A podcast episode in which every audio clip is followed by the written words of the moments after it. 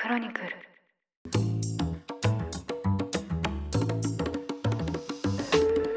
おはようございます。2023年12月13日水曜日。ニュースコネクトあなたと経済をつなぐ5分間。パーソナリティの野上秀美です。この番組では1日1つ5分間で世界のメガトレンドがわかるニュースを解説していきます。朝の支度や散歩通勤家事の時間などにお聞きいただけると嬉しいです。師走も残すところあと半月ほどとなりました。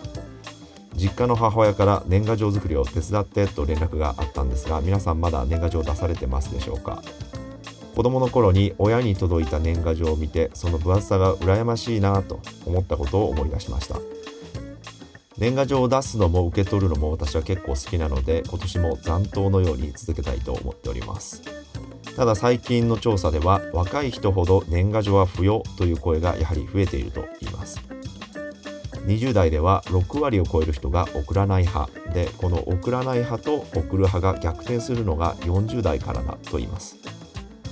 この年末年始の風物詩を日本だけという印象を長らく持っていたんですが2度のアメリカ暮らしで年の瀬にクリスマスカードを送り合う文化にも触れました。もうこの12月も半ばになりますと仕事納めモードがオフィスにも街にも漂っていましてクリスマスシーズンはどこ行っても閉まってしまっているという状態です。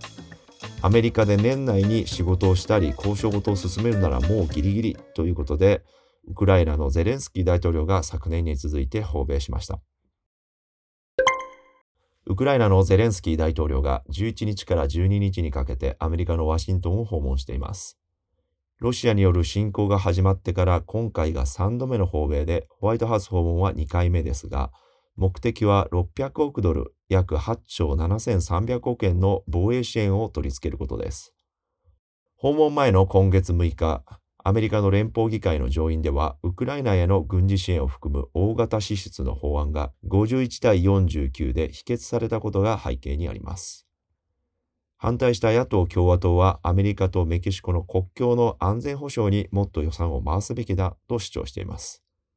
議員の一人は NBC ニュースに正直言ってアメリカで何が起きているかを見ずに外国を助けたりはしないと語りました。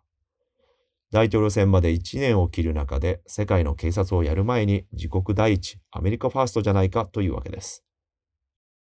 ゼレンスキー大統領はワシントンの国防大学の演説でこの共和党を批判しまして、アメリカ政府の追加支援が遅れるのはロシアにとって願ったり叶ったりだと説明しました。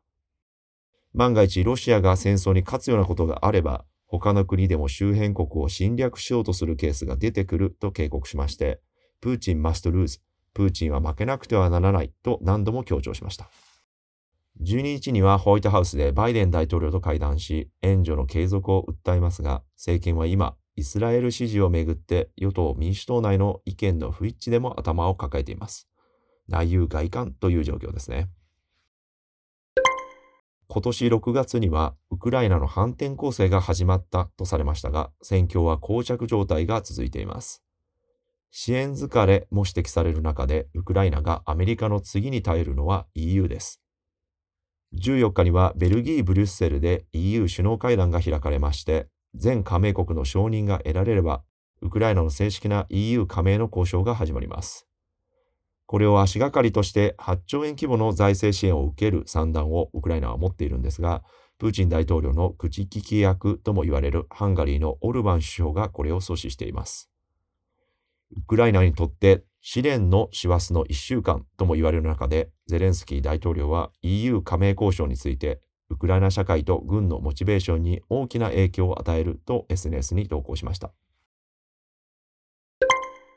最後にウクライナ国内の経済や暮らしにも目を向けましょ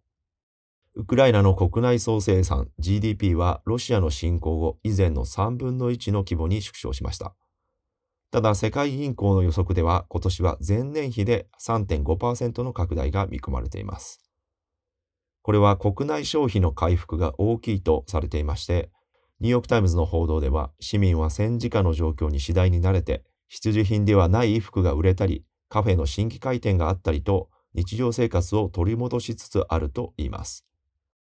課題の一つは、来年の政府支出の半分以上、およそ約6兆9000億円が防衛費に充てられていることです。